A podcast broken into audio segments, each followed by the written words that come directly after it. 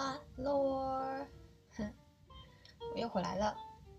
自从上次发现自己的呃周刊变成双周刊，变成月刊，然后快要变成双月刊之后呢，我决定不管忙不忙、累不累，都要持续的做输出的动作。所以我又回来啦。上一集的时候有收到蛮多大家的 feedback，主要都是说你为什么讲讲金融讲到一半然后就停了，结尾结得很不负责等等的，所以今天我可能继续讲 Tokyo 还有 London 的不一样 Part Two。那首先一如往常的话，还是想跟大家分享一下最近的生活。呃，伦敦的前一阵子的 lockdown 结束了。所以最近餐厅就也开门，然后 gym 也开门，可以回到健身房是一件很快乐的事情。就我现在参加的一个健身房叫做 F Forty Five，然后它是一个团体训练，非常的 hardcore，特别是周末的这种训练。如果我去参加完的话，通常会回家瘫软一个小时。但是我觉得在很多忙碌的日子里，每天早上可以去健身房。跟大家一起训练是我最开心的一件事情，就觉得不管每天发生的事情好或不好，至少你为自己很努力的做了一件事情。所以我今天也去了，然后我妈妈说很危险呢，这个时候你还去健身房干嘛？然后如果生病了怎么办呢？哒哒哒。但是我觉得，嗯，就相信这个 community 吧，大家去，然后好好消毒，然后量体温。其实我觉得。去运动也有助于维持我的，呃，不管是心理还是身体的 well being，然后我觉得这也非常非常重要，对吧？最近还有另外一件比较开心的事情，就是，呃，这个星期我去邮局把很大一部分的 Christmas 的贺卡寄出去了。我不晓得会不会迟到诶，所以我很多卡片里面都再加了一个 Happy New Year，因为在在那个 Post Office 的时候。是大排长龙，我很常去那个邮局，然后最近就大排长龙，因为大家都是带着礼物，然后要去寄呃礼物给自己的亲朋好友嘛。然后那天去的时候我还蛮感动的，因为其实蛮冷的，然后现在又要保持社交距离，所以排队的时候大家就咚咚咚咚排到门口，跑到外面。可是不管等了多久，大家寄完礼物之后，还是会跟那个贝贝说：“哦，很谢谢你啊。”然后。你很辛苦啊，然后 have a nice day 啊，have a have a nice holiday 等等的，然后我就觉得其实这里的人就还是蛮替别人着想的吧，嗯，大家都还蛮温暖的。以上是最近的生活近况。其实我不太记得我上次到底讲到哪里，然后讲到什么，好像是在说，呃，我迁移的过程就从中国。然后再再去到日本，然后再来到英国，这中间对于金钱的使用，还有当地国家 FinTech 的发达程度，有比较大的落差的经验，对吗？我刚到，呃，那从我刚到日本开始讲好了。我刚到日本的时候，就是有一个很大的 shock，因为我开户的时候开的还蛮辛苦的，除了有一个原因是因为当时日文没有那么好。然后要填很多的，我记得要填很多的纸。就我对这个国家印象是，任何事情你要填很多的表格。然后结束了之后呢，他们给了我两张卡，一张是呃 debit card，一张是 cash card。然后那时候我就觉得啊，现在还有国家是把这两种卡片分开的吗？那除此之外，他们还给了我一张不知道叫什么，忘记了，它是一张密码卡，就是有需要的时候你要从上面，它有一个。一排格子，然后你要数横的、数直的，然后找出你的密码。然后我觉得这个实在是太 old school 了吧。后来那张卡我就也收着，但是就没有用到。然后我记得在日本第一年，呃，我好像过了好几个月才去把那个每个月的 statement 转成嗯比较 eco friendly 的网络通账。在那之前，我每个月都会收到纸本啊，然后会收到一些银行广告啊，还有一些 security 的内容啊，然后就好多好多纸。这是我对当时对日本就是用钱对银行的第一个印象，就还不是那么好，因为那时候刚从中国搬过去嘛，然后中国有很多我不喜欢的地方，但我必须说，他们就金金钱这一块，还金融还做的蛮好的。然后呃，后来支付方式的改变，我在日本的时候，这三年多养成了一个习惯，就是我身上必须要带着现金，要有足够的现金我才会安心。虽然我身上都有好几张信用卡，但是。有些地方也是不能刷卡的，然后会因为没有现金而遇到麻烦，是真的。然后日本的银行的话，如果你拿着 cash card 去不是你的银行的提款机，或是去便利商店领的话，都是要手续费的嘛。台湾好像也是，就还蛮正常的。只是说它还有领钱的时间的规定，就你必须要在上班时间九点到六点之间领钱，不然的话也要加手续费。然后我觉得这个很不合理。因为你就每次中午去吃饭的时候，你就会看到很多人在那里排队，呃，要领钱。因为大家只有那个时间是上班时间，有空去领钱嘛。因为不然人家下班的时候，银行也下班了，然后那手续费比可能比银行一年可以给你的利息还多，就是一件很不划算的事情。还有有时候早上坐电车之前，也会看到很多人在银行就是在等九点开始领钱。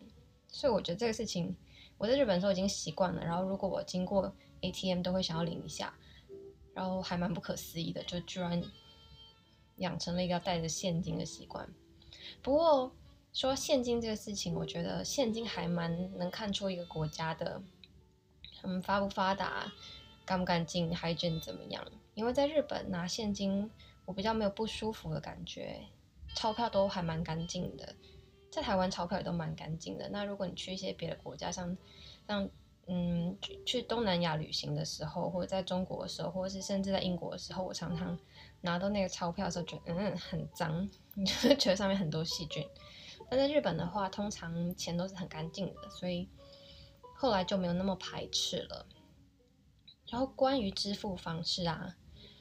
这手机支付这个东西吧，我觉得好像是我在离开日本前一年，我感觉到政府有在大力推行这个东西，就是说你可以感觉得到，你用很多的，比方说 Line Pay 啊、PayPay 啊、什么 AU Pay 啊，你可以得到一些不一样的优惠，有时候优惠政策还蛮好的，就是大环境在改变。但是我不晓得为什么，我一直觉得框架很多，框架这个字不知道是跟谁学来的，我觉得很好用。框架很多，意思就是说，刚刚说我 AU Pay 只有在哪几个便利商店可以用，然后或是用的有优惠。那然后 Rakuten Point 乐天的那个 Point 只有在哪些网站用起来的时候比较优惠。然后或是后来很流行的那个 Mercury Mercari Pay，它你就在他们家网站买东西的时候其实很方便，但它好像没有跟所有的便利商店都有合作。所以就是这种框框条条很多，然后我记得手机付款并不是还不是那么流行吧？就去到便利商店的时候，没有那种 touchless 的付钱，都是要拿一个 QR code 出来，然后让他扫码什么的。然后我记得我的印象，绝大部分如果我不是用现金的话，我都还是拿卡出来刷的。然后你要按那个密码，对，所以。整体这是我在日本的习惯。那至于手机就是金融的 App 的操作的话，我就没有觉得哪一家做的特别好。老实说，我只有觉得乐天的呃信用卡的 App 做的也还算是可以用了。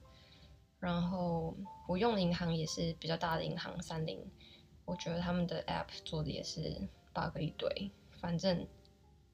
就整体来说，我觉得在金钱管理上还不是很方便。然后那时候有很多信用卡，因为每一家呃，比方说每个便利商店，或是电信业者，或是美容业者，有优惠的卡片都不一样，所以这有点变成我当时的理财方式。我如果去上美容院啊，呃，我就会用。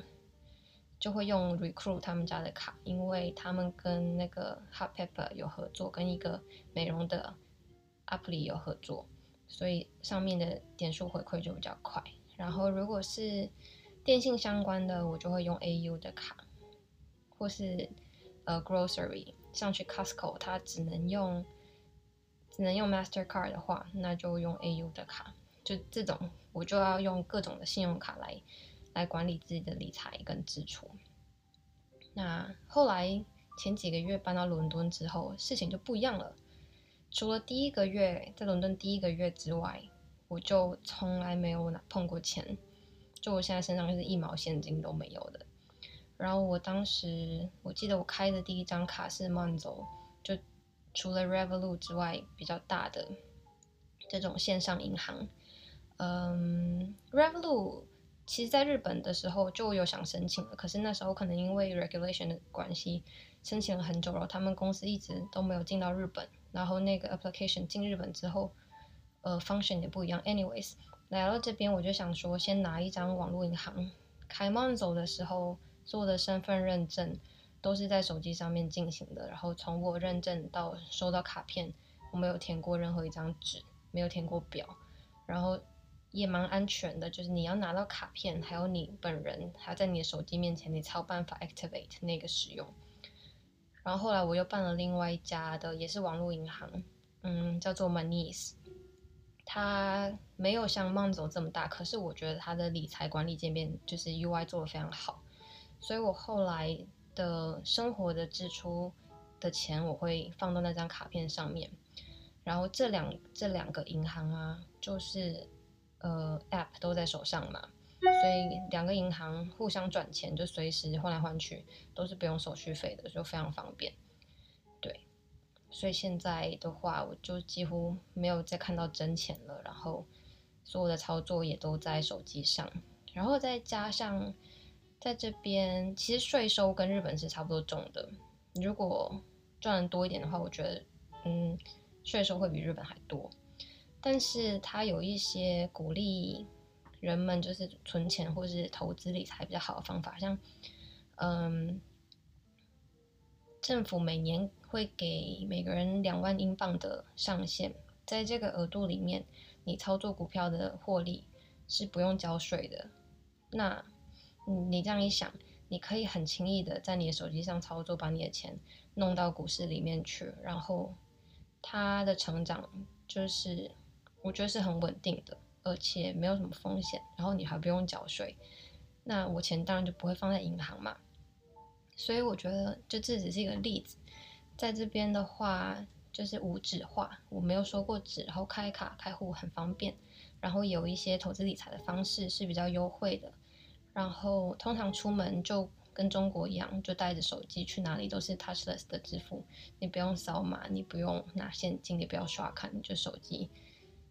也不用碰到机器，就拿出来按个指纹就好了。然后我觉得还蛮，就还蛮舒服的，因为你每次付钱，你用的 App，就你那个 App 都会帮你做计算，然后甚至还有一些小功能，就是说，嗯，比方说在这里买东西，常常都是几磅，然后下面还有小数点嘛，它就可以帮你把小数点 round up，就是说存起来。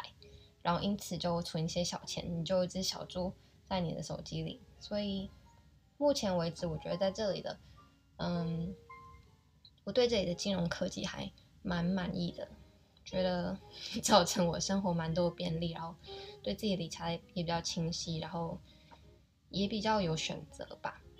对，只是说现在来这里第一年嘛，又又变成了一个在这个国家没有 credit 的人。办信用卡又比较难了，不过这就从头开始，这里的选择也蛮多的。所以以上就是我对两边的金钱还有国家对于金融科技的发达程度的想法。其实我觉得应该任何在两边国家生活过的人都会有差不多的想法吧。我有一个朋友，他是个律师，然后他现在在东京工作，然后在东京之前他在新加坡，在新加坡之前他在。他在呃英国，那我跟他聊这个事情的时候，他就说：“哦，我的天呐，我已经被日本教育成一个随时要领着几千几万块在身上的人了，而我却不自知自己的使用金钱行为在退化。其实也不是退化，就是每个地方不一样，但确实是，嗯，人会被环境改变一些生活习惯，然后不自知。对。”然后其实我还有蛮多就是想跟大家分享的。我觉得 Tokyo in London 的这个集可能可以讲个三四集。嗯，最近我还蛮有感觉的，就是住房品质的这件事情。这集再讲讲看好，希望不要讲超过三十分钟。嗯，对啊，在日本住过或是旅游过的朋友应该都有感觉，就是说日本的房子的设计是，我觉得。在我心中，目前是所向披靡的。就再小的房子，你都会觉得它设计的很人性化，然后对人的生活很体贴，是是很体贴的设计。嗯，举个我在在在东京生活，搬过三四次家，然后我住过一户建，就是一栋的那种房子，嗯，然后也住过 mansion，就是矮的大楼。就是电梯大楼，然后我觉得不管你的房子 size 是大还是小，嗯，里面都会有一些很贴心的设计，让你不会感觉自己被空间局限的这么的厉害。那也有可能是因为东京市还有日本本来就比较可能寸土寸金吧，大家生活空间比较小，所以对于房屋的设计就很有巧思。比方说来日本之后，是我第一次经历过，就是浴室里面。干湿就是马桶跟卫浴分离，本来就还比较正常，但是它的洗澡的间里面啊，通常是呃可以有暖气，然后还有把衣服烘干的功能，然后浴缸还可以保温，然后可以加热等等的，那这就还蛮好的，因为日本冬天很冷嘛，然后晒衣服什么的也不方便，如果房子不够大或者是没有阳台的话。所以几乎不管你住多小的房子，你都可以在洗衣机里面把衣服洗好之后，然后洗完澡把衣服晾在浴室里面，然后开启烘干的功能，然后设定时间，然后明天早上起来就可以收了。然后浴室也是啊，洗澡的时候浴缸的水放着，然后你可能泡完澡之后，然后丢一个那个水质净化剂，然后把盖子盖起来，然后你可以设定温度，或是隔天你可以再把那个水加热。所以我觉得这一切都都让我就是的生活品质还蛮提高，而且还蛮习惯的。然后还有厨房也是，厨房是我觉得真的还蛮好，就大部分的厨房是火炉的。我住过在日本住过的地方，好像都是火的，也有可能是我选择性的会比较喜欢是火炉的。然后它下面通常就瓦斯的，它下面会有一个烤鱼的小 tray。你可以把小蔬菜、小鱼都放那个小 tray 里面去烤，所以你开着瓦斯，你上面炒菜，然后下面烤鱼，然后它抽油烟机都通常是那种有盖子的，可以掀起来盖起来的，就我觉得都设计的蛮好的。然后只是说日本房子，我觉得有一个比较大的缺点，这可能跟他们的防震设计有关系，我没有很研究。但是不管我是住 house 还是住 mansion，我都觉得。日日本的房子的 insulation 做的不是很好，就会容易感受到外面的温度，会觉得房子很薄、很冷、很通风。然后地震的时候或者是车经过的时候，你觉得房子摇的很厉害。特别是 house 就一户建的的时候，有可能是因为它的材质是木头跟轻钢架，所以说我觉得就是很通风。然后 外面很冷的时候，你也很冷。然后我住过大部分的日本的房子的，嗯，暖气都是冷气机型的，就吹暖风的。然后那种我就吹不太住，因为我每次觉得很干，干的我眼珠子都掉下来了。对啊，所以我就不太喜欢开暖气，所以常常在房子里很冷。不过有些一户建的房子里面会有地热，那种 floor heat 我觉得还蛮好的，就。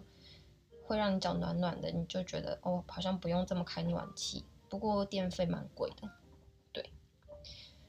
然后现在搬到伦敦来之后，住的是比较旧的房子，就是这一带是市中心比较早就开始开发的一带，大概在那个 Regent's Park 跟呃 British Museum 的中间这一块，就是可能是伦敦从很早。一九七多年可能就存在房子，我至今不敢去查这间房子到底有多老，因为有点害怕。但是即使是这么老的房子，它的窗户都是那种你需要把卡榫拉开，然后手推推出去的那种，不知道你有没有办法想象，就是窗户有点缝的那种，窗户会有缝。但即使是这么旧的房子，我觉得，呃，insulation 都做得很好。就我在房子里面不太能感觉到外面有多冷，然后我也很少开暖气。那我觉得有可能因为这里的房子可能是石头石头做的吧，就是还比较坚，比较材质不像日本那么薄。然后这里的暖气呢是那种，嗯，金属的架在墙上的，可能有的是吃瓦斯，有的是吃电的，然后会在。墙边就发烫的那种，所以它不会吹热风，所以不会让我不舒服。然后我还可以拿它来晒一些东西，嗯，所以我在这里开暖气的频率，我会比较愿意开暖气。如果我冷的话，我就不会像在日本的时候把自己穿的很多这样子。但是我觉得这里的房子就没有像日本有那种很贴心的小设计，嗯，就是那种梦幻的浴室再也没有了。有暖气可以烘干，然后还可以，我觉得那个浴室就只差不会唱歌而已。哦，浴室的水，浴缸水放满的时候会唱歌。对我之前浴室会唱歌，现在就是就是已成过去。但是我觉得有好有坏啦，有可能是我现在住的这个区域是还是比较嗯老式，他们是维多利亚时期的建筑嘛，我也不确定，我没有好好的做功课。那如果我再搬得远一点的话，也有很多就是大楼是比较新的建案的话，他们里面的设施可能就不一样了。但我相信，我还是相信日本的房屋内的设计是所向披靡的，对，很人性化、很温暖的。啊，今天就讲这样子好了。今天就早上去上了课，然后很慵懒，一时没有办法做什么事，然后。因为我把卡片寄出去了，觉得这种分享感觉很开心，所以就想再继续趁有想法的时候把它录下来。然后，而且今天是一刀未剪的，直接录到底。我希望等一下我卡的时候，不要发现自己没有录到，很难过。下一集的话，我觉得我可以讲讲看，嗯，订阅式服务，就是一些。我觉得这种 subscription services 每个月给你寄东西来的这种服务，好像是从日本很早就开始的吧？对我记得小时候，国小的时候就知道 DHC 你可以订个保养品，然后每个月帮你送来，然后会打折什么的。那只是我在英国这边应用的更广了。对，就连维他命啊、看医生啊什么，现在都在。下一集再讲好了，呵 呵太多了。那么就希望我十二月底还可以再录一集，再讲两个大城市的不一样。然后有机会的话，年底看看能不能把这些语音都文字化，就开始写写东西记录生活。